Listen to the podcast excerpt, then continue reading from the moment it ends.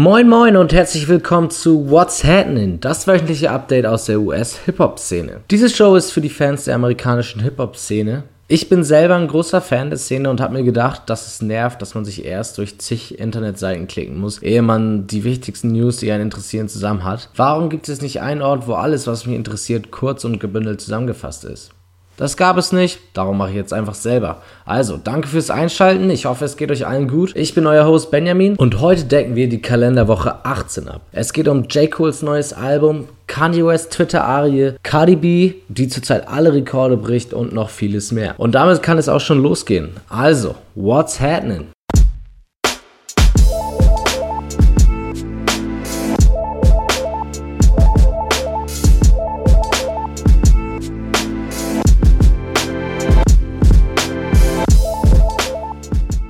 Also wenn etwas überraschend ist, dann das. Kendrick Lamar hat den Pulitzer-Preis gewonnen.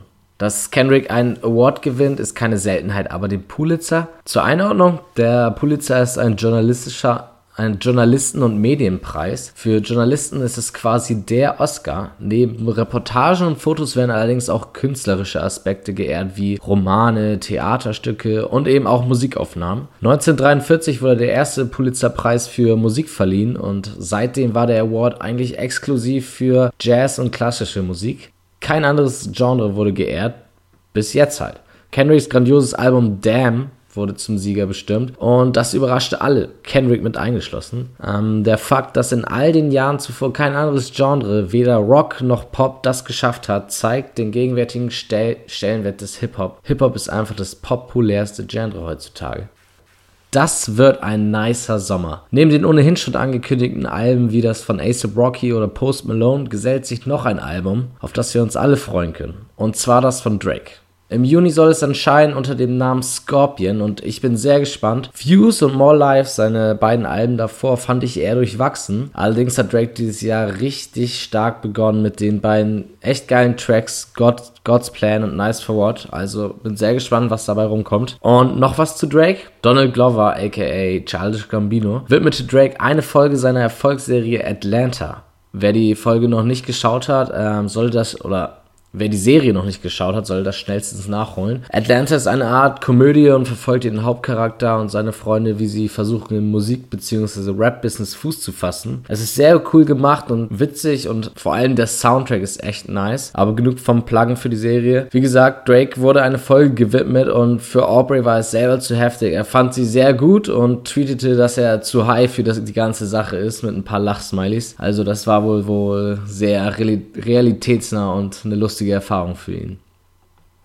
Auch gibt es ein Update zu Kodak Black. Seit Januar sitzt er im Gefängnis, unter anderem wegen Waffen- und Drogenbesitzes. Bis jetzt stand hierbei nicht fest, wie lange er sitzen müsse, müsste. Am Donnerstag ging er jedoch einen Deal ein, der besagt, dass er noch bis September im Gefängnis sitzen soll. Für Kodak selbst ist es jedoch nicht so schlimm, so nennt er die Gefängnisstrafe auf Instagram eine Blessing in Disguise, also Glück im Unglück, und bedankt sich bei der Jury und seinem Anwalt. Es hört sich so an, als ob dadurch oder durch seine Strafe Schlimmeres verhindert werden konnte. Auf jeden Fall müssen wir uns noch ein bisschen gedulden, bis wir neue Musik von ihm kriegen. Bis dahin kann man sich aber durchaus noch ein paar Mal das sehr gute Mixtape von ihm anhören, Project Baby 2. Und für eine Frau läuft es momentan besonders rund. Cardi B.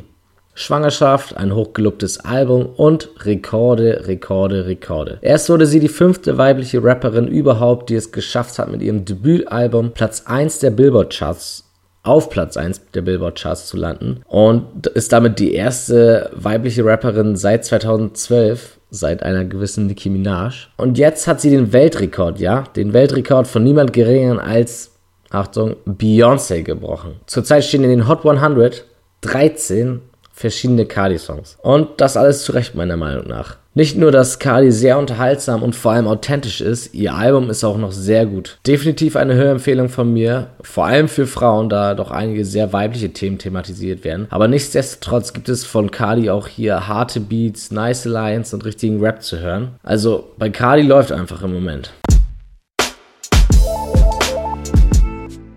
Kanye West is back. Das wurde ganz deutlich in der letzten Woche, aber der Reihe nach. Also, vor einiger Zeit wurde berichtet, dass Kanye sich in Wyoming verschanzt hat, um an einem neuen Album zu basteln. Diese Gerüchte wurden bestärkt, nachdem immer mehr Rapper dort gesichtet wurden. Unter anderem waren das Kid Cudi, Nas, Travis Scott und Drake, um nur einige zu nennen. Eine offizielle Bestätigung, dass sie wirklich an einem Album arbeiten, gab es allerdings nie.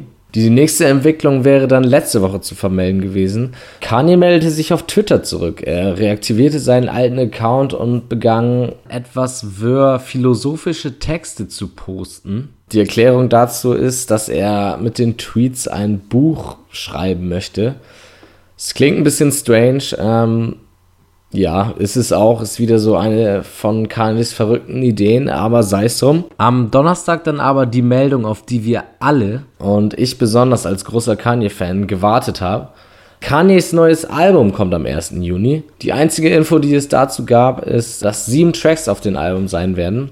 Im ersten Moment klingt das nach ziemlich wenig, aber Kanye ändert ja ziemlich häufig seine Ideen für seine Alben. Siehe The Life of Pablo. Auch kann ich mir vorstellen, dass die Tracks einfach eine Überlänge haben und statt circa vier Minuten vielleicht das Doppelte lang sein werden. Wieso ich das denke, ist, dass äh, in einem Interview Kanye mal erzählt hat, dass äh, My Beautiful Dark Twisted Fantasy so aussehen sollte. Geplant waren hierfür mal zehn Songs a zehn Minuten Dazu kam es nicht. Jetzt mit dieser Tracklist oder mit der Anzahl von sieben Tracks kann ich mir vorstellen, dass es vielleicht wieder in diese Richtung geht. Aber das sind jetzt nur reine Spekulationen von mir.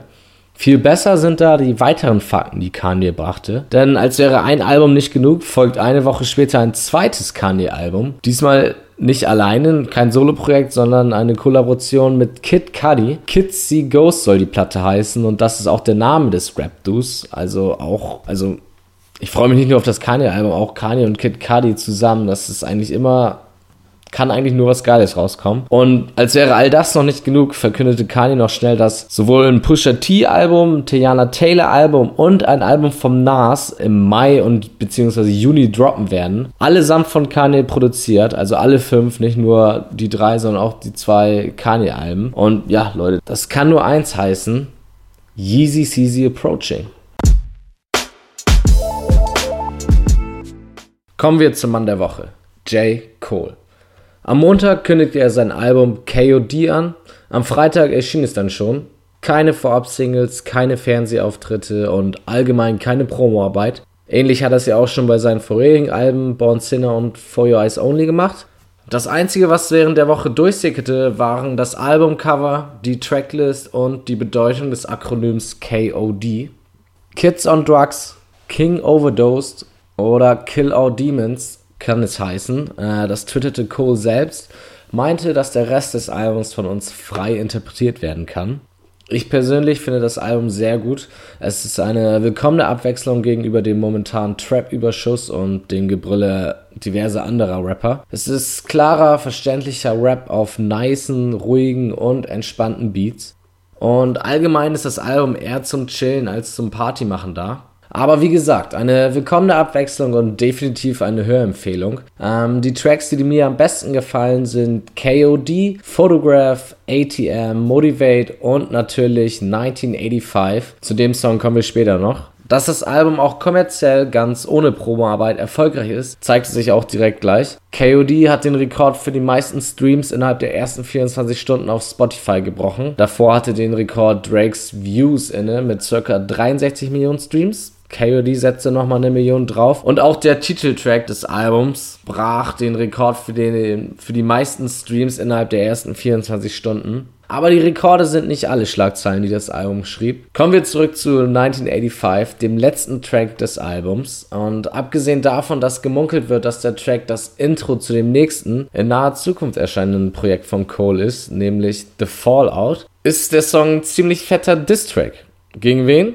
Namen werden leider nicht genannt, aber aufgrund einiger Andeutungen geht man davon aus, dass Lil Pump und Smoke Perk gemeint sind. Beide haben nämlich eine Vergangenheit mit Cole. So existiert ein Freestyle vom Pump, auf den er eigentlich nur Fuck J. Cole wiederholt, à la Gucci Gang. In einem Interview gaben Pump und Perk zu, dass sie eigentlich nur mit dem Freestyle trollen wollten, das heißt rumflaxen wollten. Aber an sich wollten sie zum Ausdruck bringen, dass sie die neue Generation einfach anders klingt dass äh, sie einen anderen Sound hat als die ältere Garde. Und wenn den Älteren, wenn die Älteren sich beschweren, dass das kein Rap ist, dann ist es Pump und Co. egal. Naja, J. Cole hat jetzt in bester Hip-Hop-Manier geantwortet und zeigt den beiden Jünglingen auf eine richtig geile, lustige Art und Weise, wie das Business eigentlich funktioniert. Und selbst wenn ihr keine J. Cole-Fans seid und seine Track Tracks nicht gerne hört, diesen Track müsst ihr euch unbedingt anhören. Und auch die Opfer haben das getan und reagierten auch schon. Lil Pump machte sich, wie für ihn üblich, auf Instagram darüber lustig, dass ein 30, über 30-Jähriger einen 17-Jährigen disst und dafür gefeiert wird. Und auf einem Smoke Purp Konzert chanteten die Fans Fuck J. Cole. Man darf jetzt gespannt sein, ob da von beiden Seiten noch mehr kommt oder ob sich die Sache jetzt beruhigt. Ich persönlich glaube nicht, dass sich J. Cole nochmal dazu äußern wird, beziehungsweise muss, denn mit dem Track hat er eigentlich alles erzählt und alles zerstört. Und das war's auch schon mit der ersten Ausgabe von What's Happening. Danke fürs Zuhören und ich hoffe, es hat euch gefallen. Der Podcast soll einmal wöchentlich, voraussichtlich montags erscheinen. Wenn ihr das nicht verpassen wollt, dann subscribe dem Podcast und dann kommt gleich nochmal eine zweite Bitte hinterher. Wenn ihr wollt, dass sich der Podcast verbessert, dann gebt mir bitte Kritik und Feedback. Sagt mir, was ich besser machen kann. Ich bin auf jeden Fall für jeden Tipp dankbar und hoffe, alles umsetzen zu können. Und bevor die Folge jetzt vorbei ist, möchte ich noch ein bisschen was über mich selbst erzählen. Äh, mein Namen kennt ihr ja jetzt schon. Ich bin Benjamin. Ich bin 22 Jahre alt und komme, wie man vielleicht hört, aus Hamburg. Bin, wie gesagt, ein riesiger Hip-Hop-Fan. Allerdings nur den Amikram, also mit dem deutschen Rap.